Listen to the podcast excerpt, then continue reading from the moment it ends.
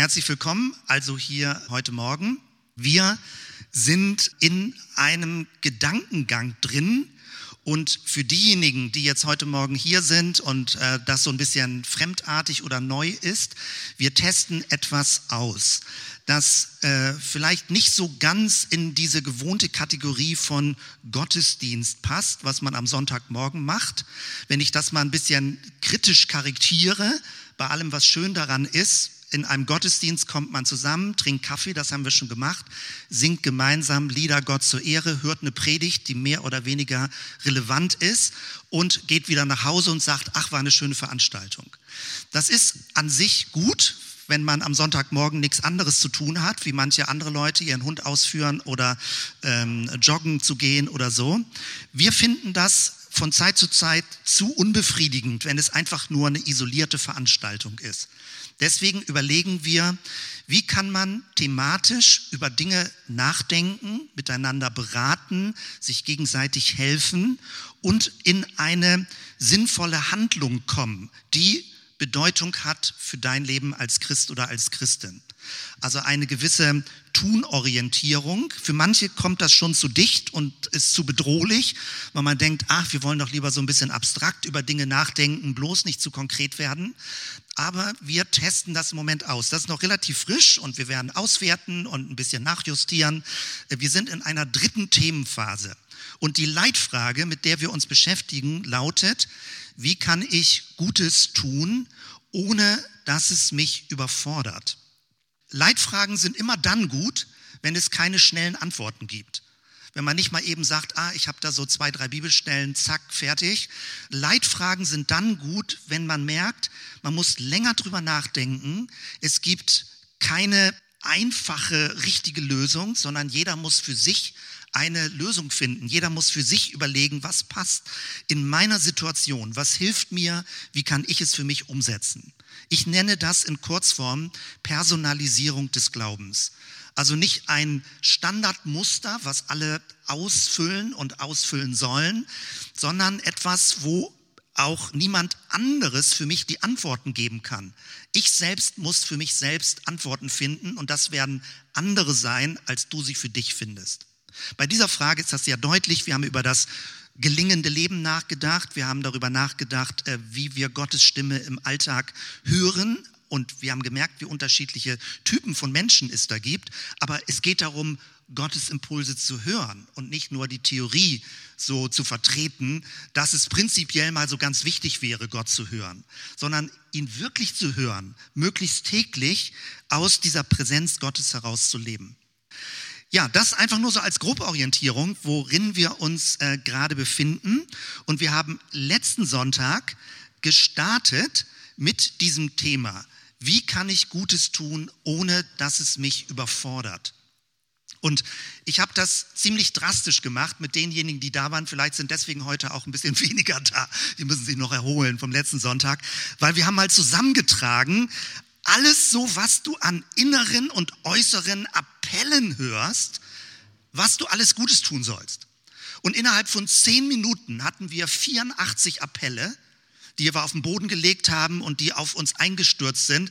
Und da kann man schon überfordert werden und müde sein und denken, ah, das stresst mich so. Ich werde da gleich ein bisschen mehr noch zu sagen. Und heute wollen wir in eine zweite Phase reingehen, Nämlich, das ist so eine Logik, die wir praktisch durchlaufen in vier Sonntagen. Heute wollen wir Varianten durchspielen. Und es geht noch nicht darum, dass du jetzt für dich eine fertige Antwort finden musst, sondern dass du mithilfst, Perspektiven auf dieses Thema zu bekommen.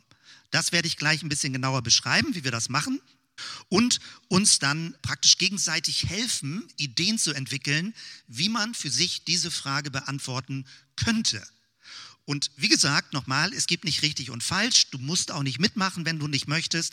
Aber je mehr Leute mitmachen und sich beteiligen bei diesem Denkprozess, desto variabler wird das Ganze.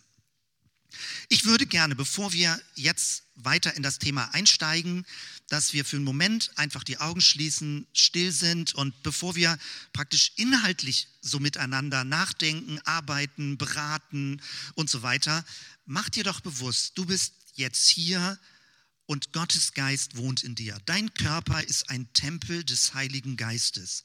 Niemand fühlt dich von innen, so wie du dich fühlst. Nur du spürst, wie dein Körper sich anfühlt, wo er verspannt ist, wo du vielleicht gerade noch Schmerzen hast oder wo du auch entspannt bist. Nur du spürst, wie du von innen bist. Und Gott ist mit dir in diesem Innenraum. Lass uns so für ein paar Momente einfach in Stille so tief hineinatmen, in dich hineinatmen. Geh mit den Atem mit. Lass hinter dir, was jetzt gerade heute Morgen gewesen ist oder was nächste Woche kommt und versuch ganz in diesem Moment zu sein. Und das geht am besten, wenn du mit deiner Atmung mitgehst und das Leben in dir drin spürst. Vielen Dank, Jesus, für diesen Morgen, für die reservierte Zeit, dass es in unserem Land noch Sonntage gibt, die das möglich machen, sich so morgens zu versammeln und bewusst sich auf dich zu konzentrieren.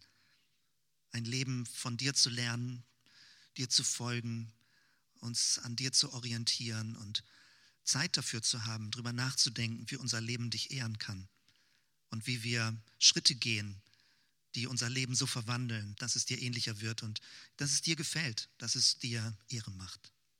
Danke für diesen Morgen zusammen. Herr, ich bete darum, dass uns das gelingt, so in innere und äußere Prozesse reinzukommen, die relevant und gewinnbringend für unser Leben sind. Amen. Ich hatte in der Zwischenzeit möglicherweise ein bisschen zu wenig mal so Bibelstellen dazu gebracht, damit wir das Thema auch vom biblischen Hintergrund sehen. Und ich habe euch jetzt mal Dinge mitgebracht hier. Das war ein Vers, den ich letzten Sonntag habe den ich sehr mag. Äh, so lasst euer Licht leuchten vor den Leuten, damit sie eure guten Werke sehen und euren Vater im Himmel preisen. Jesus in der Bergpredigt, ziemlich am Anfang der Bergpredigt.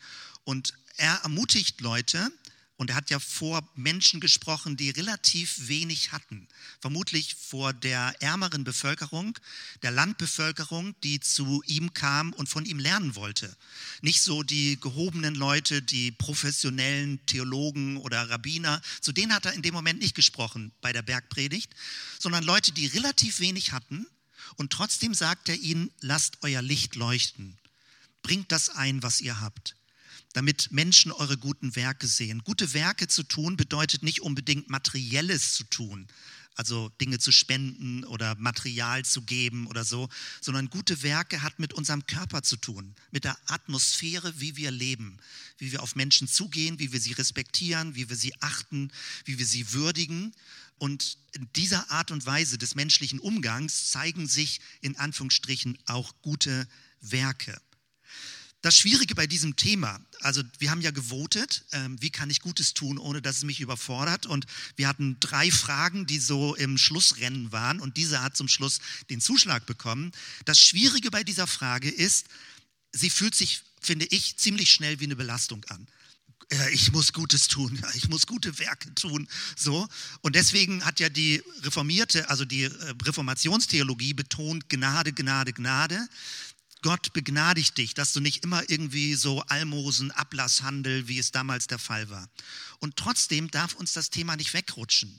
Die Gnade Gottes trägt dein Leben und gleichermaßen möchte Gott wirken durch dein Leben, damit durch dein Leben hindurch das Reich Gottes Gestalt gewinnt.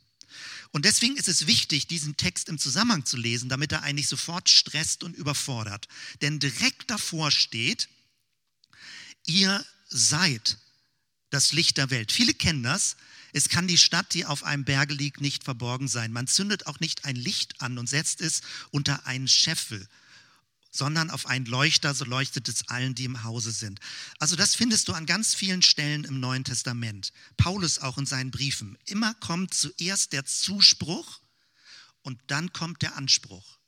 Immer zuerst der Zuspruch. Ihr seid Geliebte, ihr seid begnadigt, ihr seid willkommen bei Gott, ihr seid erlöst. Und dann kommt, jetzt lebt auch danach. Und ich sage das so als kurze Zusammenfassung, weil je nach Persönlichkeitstyp hören die einen immer nur den Zuspruch und hören nie den Anspruch Gottes an ihr Leben. Und die anderen hören immer nur den Anspruch und hören nie den Zuspruch. Beides gehört zusammen in einer Reihenfolge zuerst der Zuspruch und wenn du den richtig aufgenommen hast in dir drin, dann sagt Gott, jetzt lebe danach. Zuerst der Zuspruch, du bist in Christus Licht der Welt. Du bist jemand, der leuchten kann. Du bist ein Kind des Lichtes, ein Kind der Wahrheit. Du bist das vor Gott und jetzt lebe auch danach. Das finde ich total wichtig und man kann das richtig sehen, wie Jesus genau so auch unterrichtet hat. Er hat Menschen etwas zugesprochen und hat sie dann herausgefordert, ihr seid das Licht, jetzt lasst es auch leuchten. Weil das könnte man unterbinden. Man muss nicht unbedingt das Licht auf den Scheffel stellen, also so, dass es leuchten kann, sondern man kann es auch verstecken. Man kann verstecken, dass man mit Gott, für Gott, für Gutes leben möchte. Ich habe euch zwei weitere Bibelstellen gleich mitgebracht, will euch das aber mal zeigen hier nochmal, was passiert ist jetzt in den letzten zwei Wochen. Wir haben ja Surf the City, geht ziemlich vorbei im Moment an der Gemeinde und man muss wahrscheinlich ein paar Bilder zeigen, damit ihr mitbekommt, was parallel läuft. Ich finde das total super, wenn wir Dinge zusammen machen können, Gutes tun in der Stadt. Mein Eindruck ist, dass Corona Menschen sehr auf sich zurückgeworfen hat, dass sie sich um ihr eigenes Leben kümmern und dass es richtig ein Kraftakt ist, wieder über sich hinauszudenken und nicht nur das eigene Leben immer sortiert halten zu wollen, was natürlich auch nötig ist. Ich will das nicht äh, äh schlecht reden. Man muss manche Dinge für sich selbst sag ich mal, sortiert halten, damit man Energie hat darüber hinaus. Und es gibt ja viel Müdigkeit auch nach wie vor in Corona, auch wenn jetzt so ein neuer Zyklus kommt. Und umso mehr ist es aber wichtig zu überlegen, was kann ich tun, um einen größeren Horizont zu haben. Hier zeige ich euch, vor zwei Wochen haben wir zwei Stolpersteine-Aktionen gemacht. 443 Stolpersteine sind in Bremen von Menschen, die aufgrund ihres Glaubens, ihrer jüdischen Überzeugung, aber nicht nur, es waren Kommunisten dabei, es waren Zeugen Jehovas dabei, es waren Menschen dabei, die psychisch erkrankt waren und die von der Gesellschaft ermordet wurden damalig von dem Nazi-Regime. Und diese Stolpersteine erinnern daran. Und wir haben das mit zwei Teams gemacht. Dieses war das Samstagsteam und dieses war das Sonntagsteam. Und ihr seht, wie auch Leute dabei gewesen sind. Hier am Samstag ist Marc dabei gewesen und am Sonntag ist hier Livia und Karin mit dabei gewesen. Und hier unten kannst du auch sehen, wie wir das direkt vor dem Hauptbahnhof, beim Busbahnhof gemacht haben. Und am Anfang fühlt sich das schon ein bisschen komisch an, wenn man das zum ersten Mal macht, wie du dich öffentlich hinkniest und da zehn Minuten anfängst, die Steine zu reinigen und das mitten im öffentlichen Raum machst. Es sind ganz kleine Aktionen, weil sie die Sicht auf die Stadt verändern. Die Steine, die wir hier in der Innenstadt sauber gemacht haben, sind sowas von verdreckt gewesen, dass man sie nicht mehr sehen konnte. Und danach fingen sie wieder an zu leuchten und diese Erinnerung auch deutlich zu machen. Eine zweite Aktion war gestern. Ne? Und Thoralf ist auch da, sitzt da hinten, genau. Thoralf hat hier mit geschraubt. Äh, wir haben zwei Hochbeete in der Bremer Heim Stiftung gebaut und äh, mit Frank zusammen. Hier seht ihr, Frank kann sogar richtig posen, ja, mit seinem Serve the City Logo. Und äh, Frank ist in der Freiwilligenagentur einer der Chefs dort und ein ganz toller, langer Kontakt. Und wir waren zu dritt. Wir haben zu dritt fünf Stunden hier gebaut, haben diese äh, zusammengesetzt und glasiert. Ne, ich habe äh, überwiegend glasiert, hier äh, Thoralf hat geschraubt und Frank genauso. Also so, und wir haben das zusammengesetzt. Und dadurch bekommt man auch wieder einen anderen Blick auf die Stadt, wenn man in einer Einrichtung etwas macht, um etwas zu unterstützen. Nächsten Samstag gibt es noch eine Aktion, die wir jetzt am Start haben. Nämlich, es gibt ein Waller Umweltprojekt in Walle, also Deswegen heißt es auch Waller Umweltprojekt. WUP ist die Abkürzung dafür. Und da gibt es ein Team von Leuten, das ist ein öffentlicher Garten, wo Kinder spielen können. Und es gibt ein Team, was diesen Garten praktisch mit ganz viel ehrenamtlicher Arbeit ähm, immer so ein bisschen auf Vordermann hält. Und jetzt im Herbst steht nochmal an, Winterfest machen, Brombeeren schneiden, bestimmte Dinge rausrupfen so ungefähr, damit fürs Frühjahr dann alles wieder startklar ist. Wer also Lust hat, da noch so ein bisschen ähm, robustere Gartenarbeit zu machen, nächsten Samstag, äh, ich werde voraussichtlich auch dabei sein, äh, direkt in Walle. Solche kleinen Aktionen machen wir und darüber versuchen wir, ich selbst, mir geht das auch so, versuche ich den Blick größer zu halten als nur auf mein eigenes Leben und meine eigenen Belange. Das ist unser Thema. Wie geht das? Wie kann man leuchten, ohne zu verbrennen? sich ausbrennen. Wie geht das? Wie kann man brennen, ohne auszubrennen? Wie kann man Gutes tun, ohne zu übermüden, sich zu überfordern und irgendwo wann alles hinzuschmeißen. Das ist die Grundfrage und da wollen wir uns heute ein bisschen weiter rantasten. Jetzt kurzer Rückblick, damit die, die letzten Sonntag nicht da waren, den Anschluss bekommen. Wir hatten gefragt, äh, wie reagierst du auf Überforderung? Und du siehst hier ein paar Punkte, Verdrängung, Rückzug, Aktivismus, Gedankenschleifen, Schuldgefühle. Also jeder hat so sein emotionales Reaktionsmuster. Und das finde ich ist wichtig wahrzunehmen, weil sonst kommt man da nie raus. Man bleibt in so einer Endlosschleife drin. Und genauso haben wir aber auch gefragt, ähm, was sind die eigentlichen Themenfelder, äh, mit denen wir uns beschäftigen. Und da werden wir heute ein bisschen genauer drauf gucken. Es geht ja um die Frage, wofür würde ich Geld geben oder spenden, wenn ich was Gutes tun will? Wofür möchte ich meine Energie einsetzen, ohne dass ich mich überfordere? Und wofür letztendlich möchte ich auch meine Zeit einsetzen? Also, dass du nicht nur dein eigenes Leben mit deiner eigenen Zeit verwendest, sondern dass du Zeit schenkst für gute Aktionen. Wo könnte man das machen und wie kann man anfangen? Und Du findest das in der Bibel. Ganz spannend, in der Apostelgeschichte wird vieles berichtet. Ein Mann und eine Frau jetzt hier unmittelbar zusammen, äh, Apostelgeschichte 9 und Apostelgeschichte 10, nämlich einmal Tabitha. In der Stadt Joppe lebte eine Jesus-Nachfolgerin namens Tabitha, was übersetzt heißt Dorcas, also Gazelle. Die tat viele gute Taten und unterstützte die Armen finanziell.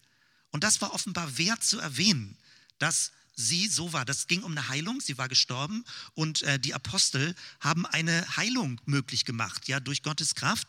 Das wird berichtet, Apostelgeschichte 9. Und über sie wird eben gesagt, sie hat viele gute Taten getan. Sie hat Kleider genäht für ärmere Menschen und unterstützte die Armen finanziell. Und dann Apostelgeschichte 10, da geht es im Caesarea um einen römischen Hauptmann. Das sind jetzt nicht Juden, die so einen Wochenrhythmus hatten von Gebet, Fasten, Almosen geben, sondern jetzt ein römischer Hauptmann, der hier beschrieben wird, nämlich Cornelius.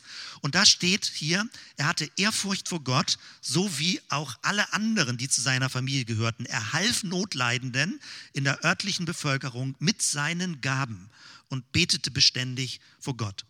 Wenn wir das so in der Bibel lesen, dann wird deutlich, es ist wertvoll, darüber nachzudenken. Es ist sowas wie eine ja, Grundverpflichtung klingt schon wieder anstrengend, aber es gehört zu einem ausgewogenen, stabilen christlichen Leben dazu, dass du nicht nur für dich lebst, sondern dass du über dich hinaus nachdenkst, wo investierst du dich? Und das kann ganz im engeren Umfeld sein, sag ich mal, Familie, deine Kinder, denen du beibringst, wie man Jesus kennenlernt oder überhaupt Geschichten von Jesus erzählt. Es kann sein im Gemeindekontext, jetzt Ähnlich mit Kindern, mit Jugendlichen oder im größeren Bereich. Aber es kann auch sein im Stadtkontext, dass du sagst, hier finde ich etwas, wo ich mich einbringen möchte. Und damit leite ich über in etwas, was ich jetzt mit euch machen möchte. Und wir haben ja hier praktisch, das wird locker sein, hier man kann rumgehen und Kaffee trinken. Ich möchte nämlich, dass wir etwas zusammen machen, weil ich würde nämlich gerne so etwas simulieren, jetzt mit viel Lockerheit und Spaß, dass wir sowas wie eine professionelle Beraterkonferenz hier machen. Die Frage Gutes tun, ohne zu übermüden, äh, zu ermüden oder sich zu überfordern, ich kann die nicht schnell beantworten. Also das ist jetzt nicht, sagen wir mal, ein Pseudospiel, was wir machen im Sinne von, oh ja, ich habe jetzt schon fünf Antworten parat und überlege, ob ihr sie auch treffen werdet und finden werdet. Immer so die Fragen, wo der Lehrer schon die Antwort weiß und die Schüler sie raten müssen, was der Lehrer hören will. So eine Frage ist das nicht. Es ist eine echte Frage. Und ich dachte, bevor wir sie direkt auf uns anwenden, machen wir einen Perspektivwechsel, nämlich, dass du heute Morgen ein professioneller Berater oder eine professionelle Beraterin bist. Und wir machen eine kurze, kompakte Konferenz zu diesem Thema. Also, ich wechsle jetzt mal gerade meine Rolle und begrüße euch. Sehr geehrte Damen und Herren, liebe Kolleginnen und Kollegen, ich begrüße Sie zur diesjährigen Coaching-Konferenz unter dem Titel Professionelle Beratung von Menschen, die sich für Gutes engagieren wollen. Wir sind froh, dass mit Ihnen so viel Erfahrungswissen und Praxiskompetenz hier im Raum versammelt ist. Das wollen wir uns gegenseitig zunutze machen. Wir haben im Vorbereitungsteam vier exemplarische Beratungsszenarien zusammengestellt. Unsere Bitte an Sie ist, überlegen Sie gemeinsam, wie Sie der jeweiligen Klientin oder dem Klienten begegnen würden und mit welcher Schrittabfolge Sie ihm oder ihr Hilfestellung geben könnten. Also, vier Beratungsszenarien, weil es gibt ganz unterschiedliche Situationen, wenn jemand Gutes tun möchte. Wir reden heute nicht schwerpunktmäßig über Überforderung, sondern wir reden davon, dass Menschen Gutes tun wollen. Die Frage ist nur, wie? Wie macht man das, ohne dass man in Überforderung reinkommt? Also der Fokus liegt heute auf dem guten Tun, aber wie findet man einen Angangsweg? Die vier Beratungssituationen sind folgende. Erstens, jemand hat jahrelang selbstbezogen und rücksichtslos egoistisch gelebt. Aus unbekannten Gründen möchte diese Person damit beginnen, anderen Gutes zu tun. Wie sollte sie es angehen? Benennen Sie die Schritte und Kriterien, nach denen Entscheidungen getroffen werden. Also erste Variante, jemand möchte anfangen, Gutes zu tun. Zweite Variante, jemand überlegt, seine Finanzausgaben so zu ordnen, dass sich daraus ein großzügiger und andere fördernder Lebensstil ergibt. Wie viel und wohin sollte das Geld fließen? Benennen Sie die Schritte und Kriterien, nach denen Entscheidungen getroffen werden. Hier geht es um die Frage Geld. Wie soll ich mein Geld einsetzen? Wie viel, wie viel Prozent, wohin, in welchem Ausmaß, in welchem Rhythmus? Wenn jemand sagt, ich möchte stabil mit meinem Geld Gutes tun, was würdest du ihm empfehlen? Das Dritte, jemand überlegt, seinen Zeiteinsatz so zu ordnen, dass er oder sie sich regelmäßig für andere engagiert. Wie viel Zeit sollte dafür zur Verfügung stehen, immer im Hinterkopf, ohne sich zu überfordern? Wie viel Zeit sollte man zur Verfügung stellen und wo hinein sollte sich die Person engagieren? Benennen Sie die Schritte und Kriterien, nach denen Entscheidungen getroffen werden. Und viertens, als letztes, jemand hat sich bereits jahrelang zeitlich und finanziell in andere investiert. Nun ist die Person erschöpft und droht zynisch zu werden. Was empfehlen Sie der Person, damit sie sich nicht völlig zurückzieht und gar nicht mehr für Gutes einsetzt? Und wiederum benennen Sie Schritte und Kriterien, nach denen Entscheidungen getroffen werden. Also worauf ich hinaus will, liebe Kollegen, Kolleginnen, wir sind gemeinsam in dieser schwierigen Aufgabe, dass wir Menschen beraten, Gutes zu tun. Und Sie haben unterschiedliche Klienten, die zu Ihnen kommen ich gehe davon aus, dass Sie sich sowieso schon engagieren und indem Sie ehrenamtlich oder an anderer Stelle sich einbringen und Menschen unterstützen wollen. Lassen Sie uns gemeinsam jetzt herausfinden, wie könnte es aussehen, dass wir Menschen eine Hilfestellung an die Hand geben, die Gutes tun wollen. Entweder jemand, der damit anfangen möchte, Zweitens jemand, der anfangen möchte, Geld zu spenden, regelmäßig. Drittens jemand, der stabil zeitlich sich einbringen möchte und jemand, der droht, erschöpft zu sein, zynisch zu werden, was würden Sie der Person empfehlen, damit sie trotzdem weiter Gutes tun kann, ohne sich zu überfordern? Das sind die vier Szenarien. Wie berätst du folgende Person? Tisch 1, und jetzt könnt ihr sehen, warum wir vier Tische hier stehen haben. Jemand, der damit beginnen möchte, ich wiederhole es nochmal, Gutes zu tun, wo, wie und wo anfangen. Jemand, der überlegt, wie viel und wohin, weil das ist ja die Frage. Wenn du Geld spenden möchtest, wie viel Geld spenden? Und wohin? Was würdest du empfehlen? Wie findet man das raus? Das dritte, jemand, der überlegt, wie viel und wofür er sich zeitlich engagieren möchte. Und viertens, jemand, der sich viele Jahre engagiert hat und weiter engagieren möchte, aber Sorge hat, auszubrennen und zynisch zu werden. Das sind die vier Szenarien, die mir eingefallen sind, um die Frage nicht so ganz pauschal zu beantworten, sondern zu sagen, wie würdest du das machen? Und ich habe es jetzt versucht, ein bisschen konkreter zu machen. Und wir machen eine lockere Gruppenarbeit, die so lang ist, wie wir sie am Sonntagmorgen noch gar nicht gemacht haben. 25 Minuten schlage ich dafür vor. Mit Kaffee trinken, rumgehen, was auch immer, zu versuchen, konzentriert zu bleiben.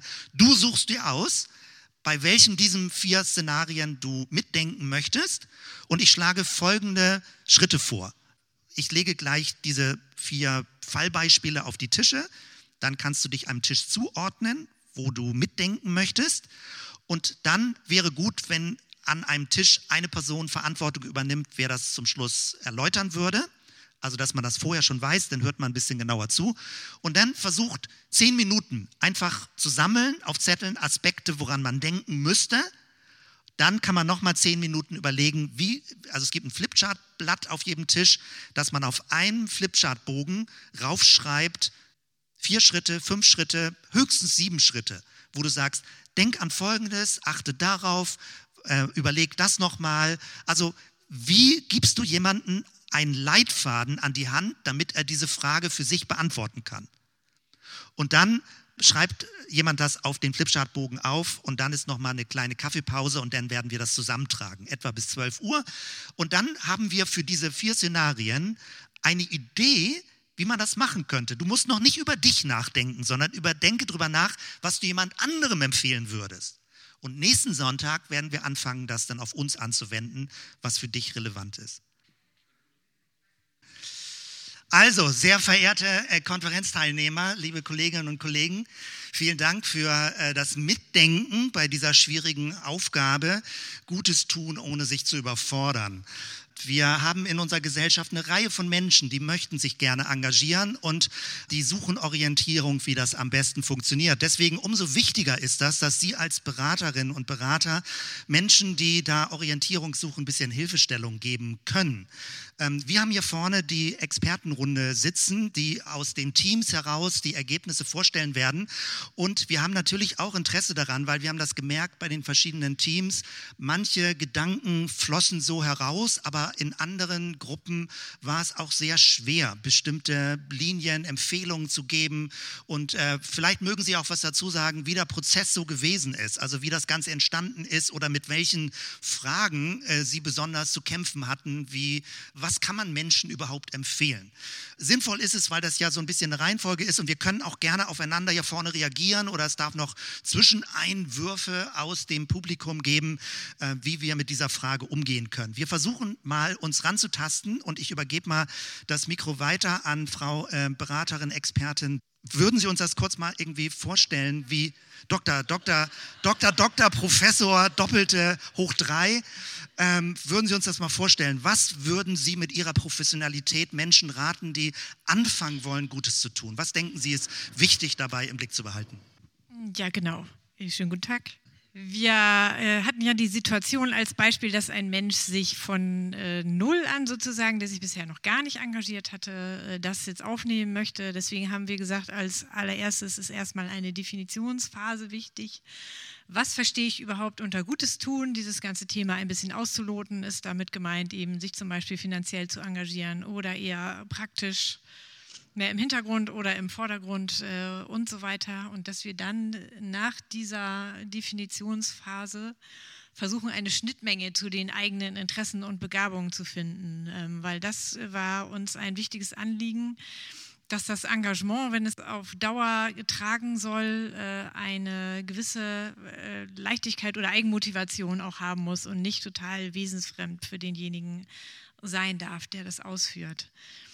Und dann folgt als nächstes die Testphase, wenn wir verschiedene Themenbereiche festgelegt haben, die äh, interessant sind für den Menschen, dann nicht gleich äh, für zwei Jahre sich zu binden an eine bestimmte Aufgabe, sondern einfach auszuprobieren, hierhin zu gehen, mal dorthin zu gehen, sich was anzugucken, auch mit den Menschen zu sprechen, die dort vor Ort tätig sind und dann eben das äh, was passt zu mir oder wo habe ich eine Resonanz im Herzen, um das äh, mal ein bisschen emotionaler zu formulieren ähm, wo ich mich dann auch auf die Dauer engagieren möchte und wo ich mich selber wiederfinde. Also, ähm, dass da wirklich auch so eine, wie gesagt, diese Schnittmenge vorhanden sein muss und etwas, wo das Herz schlägt und wo selbst motivierende Tätigkeiten auch vorhanden sind, die man gerne macht äh, und zu denen man sich nicht zwingen muss. Das kann man äh, dann vielleicht ein paar Mal machen, aber eben nicht auf die Dauer und vor allen Dingen ist es auf die Dauer nicht befriedigend.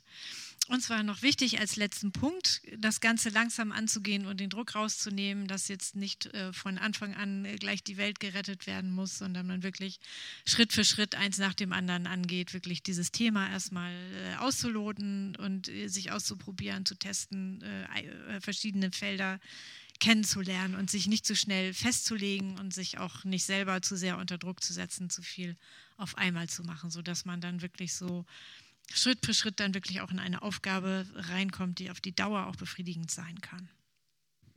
Vielen Dank, Frau Doktor. Das war ja wirklich äh, sehr schlüssig. Also äh, Beratungsstunde, da kommt man ja gerne in die Beratungszeit, um äh, so eine Orientierung zu bekommen. Haben Sie irgendeinen Eindruck, was war besonders schwierig herauszufinden oder war diese Grundfrage, jemandem zu helfen, einzusteigen? Sind Sie sich im Team da schnell einig geworden, welche Punkte da waren oder gab es auch Diskussionsprozesse? Eigentlich nicht wirklich. Wir haben natürlich da aus unserer eigenen Erfahrung und auch Beratungserfahrung geschöpft haben da recht schnell auch eine gemeinsame Linie gefunden, äh, die ich eben ja gerade schon erläutert habe, dass es wirklich auch wichtig ist, äh, eben nicht beliebig sich irgendwo zu engagieren, äh, sondern dort, wo es eben wirklich auch so den eigenen Ressourcen auch entspricht. Das ist, denke ich, so der, der wichtigste Ankerpunkt. Ich gebe weiter. Ja, da haben wir gesagt, die erste Frage, die man letzten Endes stellen muss, und vieles wird sich jetzt hier auch wiederfinden in dem, was wir gerade schon gehört haben, ist, äh, was sind eigentlich die Interessen?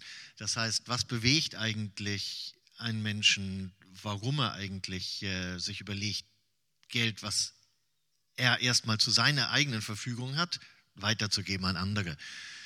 Und äh, wenn jetzt jemand dazu Beratung möchte im christlichen Umfeld, in dem wir stehen, äh, aber im Prinzip kann man das auch verallgemeinern, äh, dass man einfach sagt, wir sind da offensiv mit unserer Grundannahme, es gibt Gott und Gott offenbart sich und Gott hat sich in der Bibel unter anderem in Malachi so offenbart, dass er gesagt hat, prüft mich, wenn ihr den Zehnten gebt, ob ich dann nicht euch äh, segnen werde.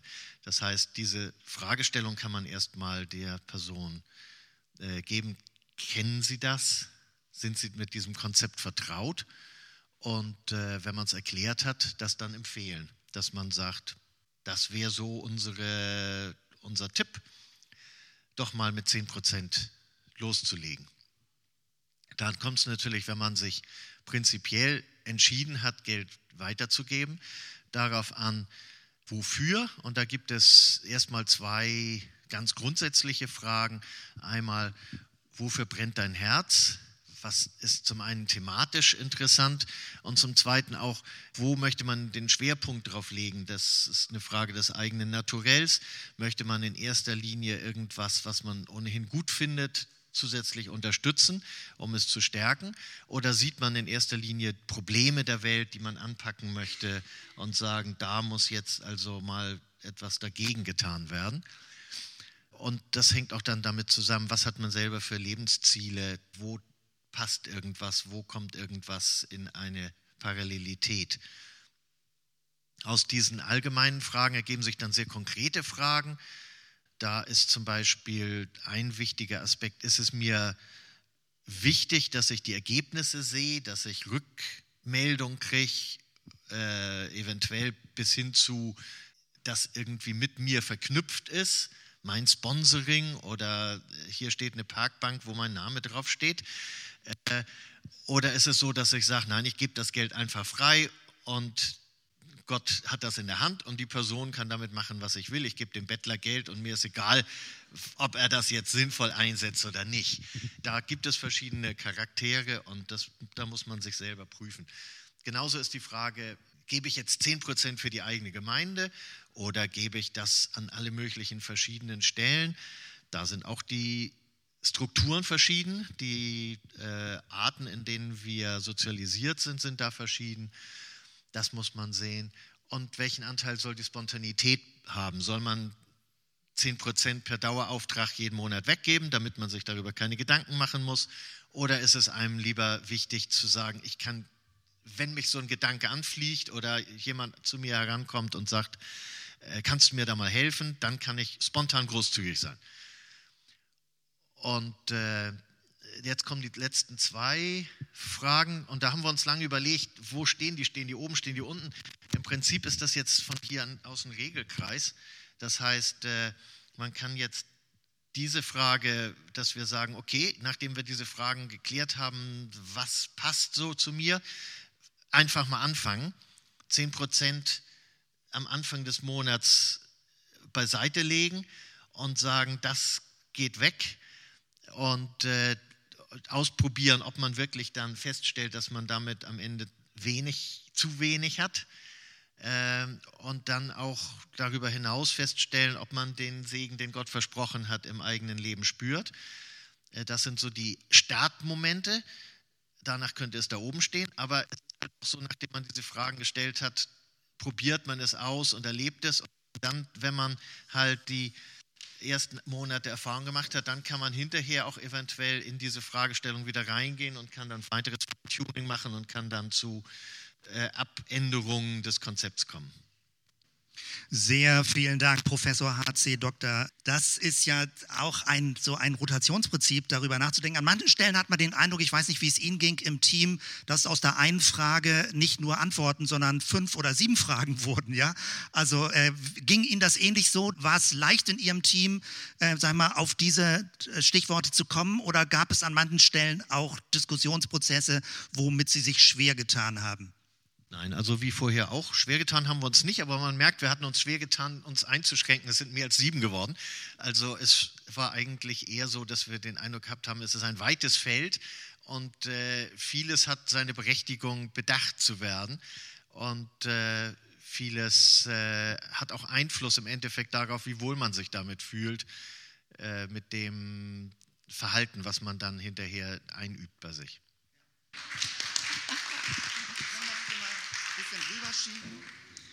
Also unser Hauptdiskussionspunkt äh, zu Anfang war, wer muss vortragen? Und äh, den haben wir dann zurückgestellt, damit wir auch noch zu anderen Sachen kommen. es ging eigentlich ziemlich konkret bei uns los, dass wir sagen, erstmal ein Zeitmanagement machen und gucken, wie viel Zeit hat man denn in der Woche und wo will man sich was reservieren. Und äh, dann kam aber auch Widerspruch in unserer Gruppe auf. Äh, es gibt halt Leute, die gerne nach solchen Regeln arbeiten und sich festlegen und einfach gucken und ihre Planung machen und andere können das überhaupt nicht und wollen das gar nicht. Und daher sind wir dazu gekommen, wir müssen erstmal gucken, was für ein Mensch uns überhaupt gegenüber sitzt in der Beratung und dann auch darauf eingehen und äh, haben dann angefangen, eigentlich mehr Fragen zu stellen, weil Beratung ist ja nicht zu sagen, äh, mach jetzt das und das und das, sondern einfach, was muss der Mensch für sich selber klären um dazu zu kommen, dann auch seine Zeit zu investieren. Und da war dann eben unsere nächste Frage, bist du ein Typ, der, und das mischt sich natürlich auch immer mit der Frage, ähm, jemand will überhaupt erstmal anfangen. Also das war dann manchmal auch schwer abzugrenzen. Aber um jetzt ähm, seine Zeit dann auch einzuteilen oder einzusetzen, muss man natürlich wissen, bin ich eher jemand, der langfristig irgendwas begleiten will oder bin ich eher der Typ, der projektorientiert arbeiten will, weil das hat natürlich dann Konsequenzen dafür, ob ich mir einen regelmäßigen Termin frei halte, ob ich mir eine Gruppe suche, die ich lange begleiten kann und wo ich auch Entwicklungen sehe oder ob ich das dann eher ja, punktuell machen will. Davon hängt dann auch ab, ob ich eben feste Termine mir festlegen will oder ob ich das eher spontan mache, wobei spontan ja auch sein kann, ich gucke jede Woche, was gibt es und also ich nehme mir zwar vor, regelmäßig was zu machen, aber äh, suche mir dann immer das aus, was ich jetzt gerade in dieser Woche tun will. Und unser einziger Beratungstipp war, äh, sich nicht zu übernehmen, sondern in kleinen Schritten äh, das zu machen, nicht aus so einer Anfangseuphorie äh, sich gleich für sieben Tage die Woche festzulegen und dann irgendwie erschöpft durchzuhängen. Was natürlich äh, noch eine wichtige Sache ist, damit man überhaupt langfristig auch dabei bleibt und seine Zeit investieren will, sich zu fragen, was möchte ich gerne tun und nicht, was muss ich tun, äh, weil nur dann bleibt Motivation auch erhalten und äh, motivieren mich eher so Projekte, also der Inhalt von so einer Sache oder motiviert es mich mehr, mit Freunden zusammen was zu machen, damit ich dranbleibe und damit ich auch regelmäßig da meine Zeit investiere. Und der letzte Punkt, den wir noch hatten, wenn ich fünf Projekte habe, mir dann auch wirklich eins auszusuchen, Prioritäten zu setzen und zu sagen, das mache ich ähm, und das andere vielleicht irgendwann später mal.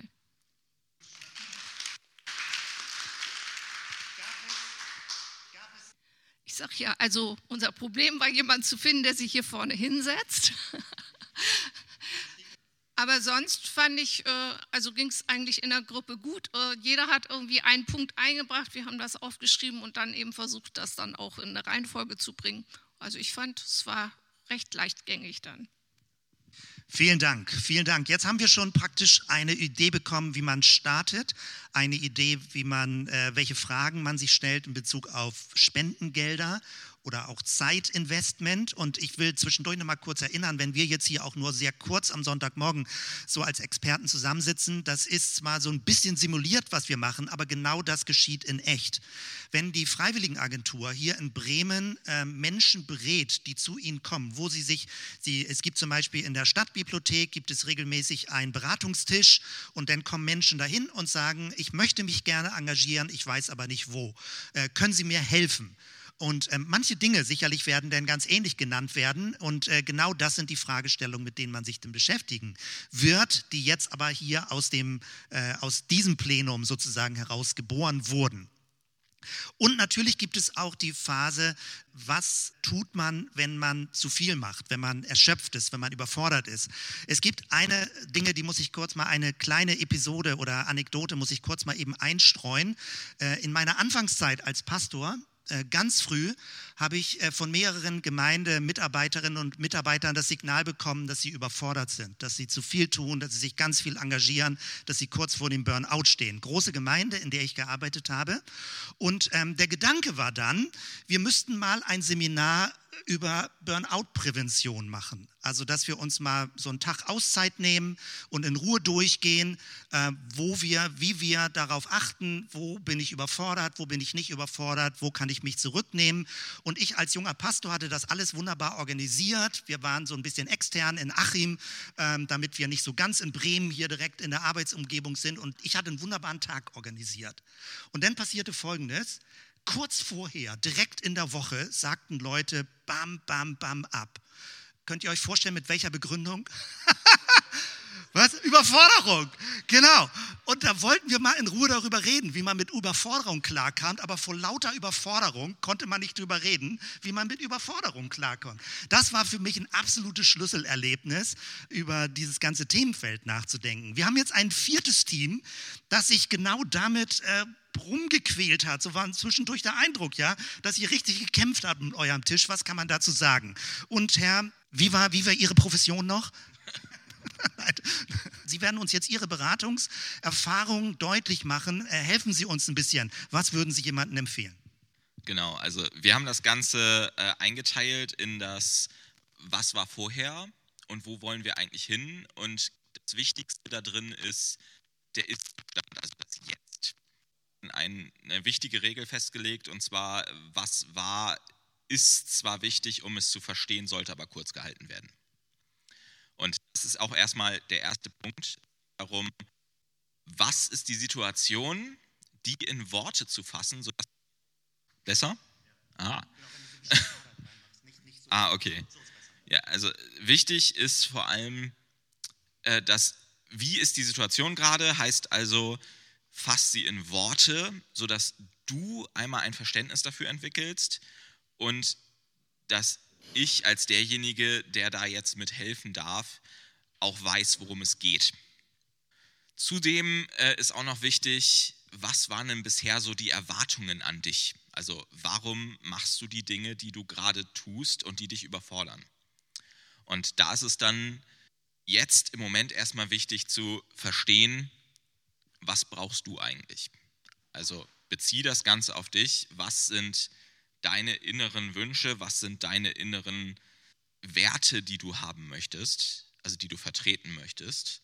Und bezieh dich auf das mit allem, was du für die Zukunft jetzt entscheiden willst. Und da haben wir gesagt, wir machen das ganze Ergebnis offen. Heißt, es gibt keine Verpflichtung, dass du jetzt irgendwohin weitergehen musst und wir dich dahin reparieren, sondern nein, es ist wirklich offen. Wenn du sagst, ich kann das jetzt nicht machen und das ist für dich jetzt zu viel, dann ist das so, dann ist das auch okay. Und wichtig ist, dass du dir halt darüber im Klaren bist, was ist deine Motivation, was sind deine Werte, was willst du für dein Leben. Und wenn das beinhaltet, dass du anderen hilfst, dann ist das auch in deiner Zukunft ein Punkt, den du verfolgen kannst. Aber darüber musst du dir halt im Klaren sein. Ja, ja, ja. Also das Schwierigste war eigentlich gar nicht das Thema an sich, sondern das Ganze wirklich zu kondensieren. Also das Ganze zu Papier zu, krie äh, zu kriegen, sich darüber im, Klar zu, äh, darüber im Klaren zu sein und einig zu sein, was eigentlich die anderen meinen und das sozusagen in einen Term zu kriegen. Vielen Dank. Das war, genau, Applaus, danke. Wir haben sogar noch als Ergänzung eine Online-Expertise. Das ist sowas wie ein Telefonjoker, der gerade zugeschaltet ist. Frau Dr. hat das online abgerufen und wird uns kurz auch noch die paar Infos dazu ergänzen. Derjenige, der beraten wird, der soll sich zuerst mal den lassen wir zuerst mal erzählen, was er macht, also beruflich, ehrenamtlich, ob er sich anerkannt fühlt, Hierarchien, ob er mitbestimmen kann, ob, ob es Effizienz ist oder nicht und ob die Aktivität ihm Energie gibt oder nimmt. Das fanden wir ganz wichtig. Dann, das ist dann der zweite Punkt. Der dritte ist, dass man die Person dann lobt und ihm auch und ihr dankt, ermutigt, dass, und dass man konkretisiert, ihr, dass man sie konkretisiert erzählen lässt, was sie gemacht hat und, darf, und das auch mal anerkennt. Und dann kam auch von der Gruppe, dass die Person sich selber lobt, dass man sie ermutigt, sich selber zu loben. Dann wurde dann die Gefahr, dass Freizeit und Beruf zugleich ist und gefragt, welche Altersgruppe bisher, eventuell wechseln, welche Hobbys, neues Feld, neues Feuer. Das sind so die gängigen Sachen. Und, wenn die, und wir haben dann diesen, diese Struktur gehabt, Energie, Geld, Zeit, dass wenn die, Energie, wenn die Person keine Energie mehr hat und trotzdem helfen will, dass sie dann vielleicht mit Geld dann unterstützen kann. Ja, und dann, was ich sehr wichtig finde, noch die Frage nach Ruhephasen. Dass es auch die Person ermutigen, Sonntage einzuhalten, eventuell auch wenn man den Zehnten gibt, es auch mal gut sein zu lassen, dass man sagt, ich gebe doch den Zehnten, ich muss nicht alles unterstützen, ich kann nicht die ganze Welt jetzt retten, sondern so ganz gemütlich sagt, ja, okay, das ist auch gut. Und als letzter Punkt, der Kampf von früher, ist die Beziehung zu Gott und dann das Gottesbild und die Frage, ist das Gute, das man tut, ist das wirklich das, die Berufung? Das ist ein ganz kritischer Punkt, aber wir wollten ihn ansprechen. Und der Shalom als Friede, ganz wichtig. Sehr vielen Dank. Alle Sie sind ja äh, alle dabei gewesen mit Ihrer Expertise und haben sich als Expertinnen und Experten eingebracht. Ich äh, bedanke mich sehr herzlich, dass Sie sich auf diese Kurzkonferenz eingelassen haben. Und jetzt gehe ich mal gerade aus meiner Rolle aus und sage, das, was in einer halben Stunde hier zusammengetragen wurde, ist nach meinem Eindruck wirklich das gesamte Panorama womit man es zu tun hat. Genau das zu überlegen, das abzuschätzen. Und der Punkt ist ja jetzt gewesen, wenn wir hier miteinander so gesprochen haben, ähm, es geht darum, indem du dich in die Rolle reinversetzt, jemand anderes zu beraten, bekommst du auch selbst eine größere Perspektive, dich selbst zu beraten. Also das ist ja die Logik, die wir damit machen. Du bekommst damit einen größeren Überblick. Das sind die Fragen, die einen beschäftigen, wo man für sich Dinge klärt und sortiert und wo man äh, hoffentlich nicht stecken bleibt in den Fragen, sondern dann auch zu Schritten und zu Handlungen kommt. Dafür sollte der heutige Sonntag sein, um äh, so, einen, so einen breiteren Blick zu bekommen und zu sehen, diese Fragen sind wirklich da. Es gibt da nicht schnelle und einfache Antworten, sondern du überlegst das für dich, wie das mit Begabung zusammenpasst, wann zeitlich eine Überlastung ist, wie viel Geld man gibt, wann auch genug ist, was man gegeben hat und wo man auch kein schlechtes Gewissen mehr haben muss, wenn man nichts gibt und so weiter. Diese Themen geben wir durch. Also deswegen von meiner Stelle vielen Dank, dass du dich wirklich auf diese lange intensive Gruppenarbeit eingelassen hast und das so miteinander gemacht hast. Wir werden das wieder abfotografieren und dokumentieren und als kleiner Vorgucker für nächste Woche, das wäre toll, wenn wir das jetzt noch konkreter machen, weil es sind ja Leute, die engagieren sich für Sachen und es sind auch Leute, die spenden Dinge für Dinge. Also es geht nicht darum, jetzt offen zu legen, wie viel Geld du spendest, aber nächste Woche wäre toll, wenn wir weiter, und ich werde mir da so eine Methodik überlegen, wenn wir zusammentragen, Erfahrungen, wo du dich engagierst, was du machst, warum du es machst. Vielleicht sind andere inspiriert, äh, sich auch damit zu engagieren, wie du für dich das regulierst, wenn du sagst, ach, das ist jetzt zu viel gewesen, jetzt nehme ich mich ein bisschen zurück. Also das, was wir jetzt ein bisschen allgemeiner uns angeguckt haben, dass es nächste Woche nochmal konkreter wird. Und wir haben das zwischendurch auch immer die Frage, wir haben ja lange Zeit keine Sonntagskollekten mehr gesammelt weil wir so ein bisschen in so einem anderen Modus sind. Aber wir haben über die Monate immer mal wieder, dass jemand sagt, ich hätte eine Spendenidee dort für, für dieses Projekt. Das finde ich gut, das kann ich erläutern mit, äh, in zwei Minuten, warum das wichtig ist, dafür zu spenden. Sowas würde ich gerne für nächsten Sonntag sammeln. Wenn du also eine Spendenidee hast und vielleicht kriegen wir ja fünf oder sieben oder zehn Spendenideen zusammen für nächsten Sonntag, dann machen wir da mal so ein Panorama von empfohlenen Dingen. Also nicht etwas, wo du sagst, da könnte man mal hier oder da, sondern wo du selbst spendest und wo du auch erklären kannst, warum es wichtig ist, dafür Geld zu geben. Dann hättest du nächsten Sonntag so zwei, drei Minuten Zeit, das zu erläutern und vielleicht wird sich dann jemand dir anschließen und auch mit Geld dafür spenden. Also das ist der Gedankengang. Heute hatten wir so das große Panorama und nächsten Sonntag werden wir es noch mal ein bisschen konkreter machen.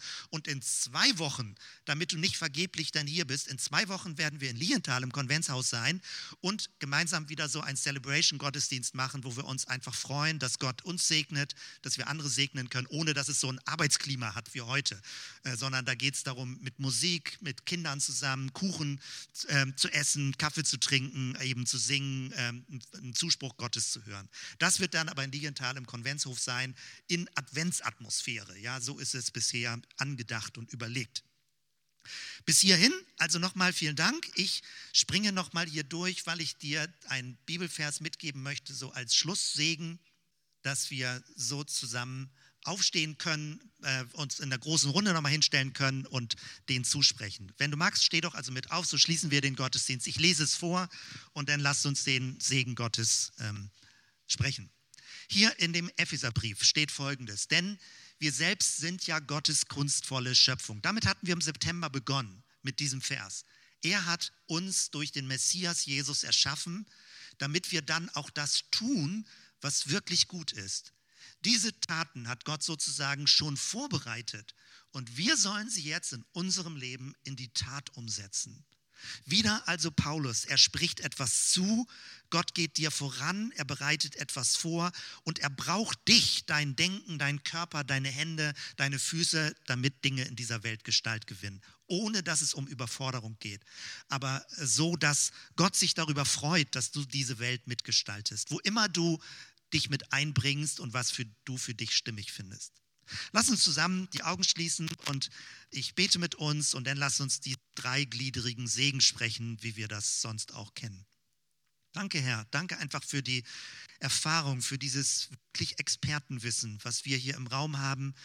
Erfahrungen, wie wir selbst über viele Jahre Dinge Gutes tun oder auch spenden oder Zeit einsetzen und wie wir anderen das auch erklären können, uns selbst und auch anderen, wie wir da eine gute Balance finden.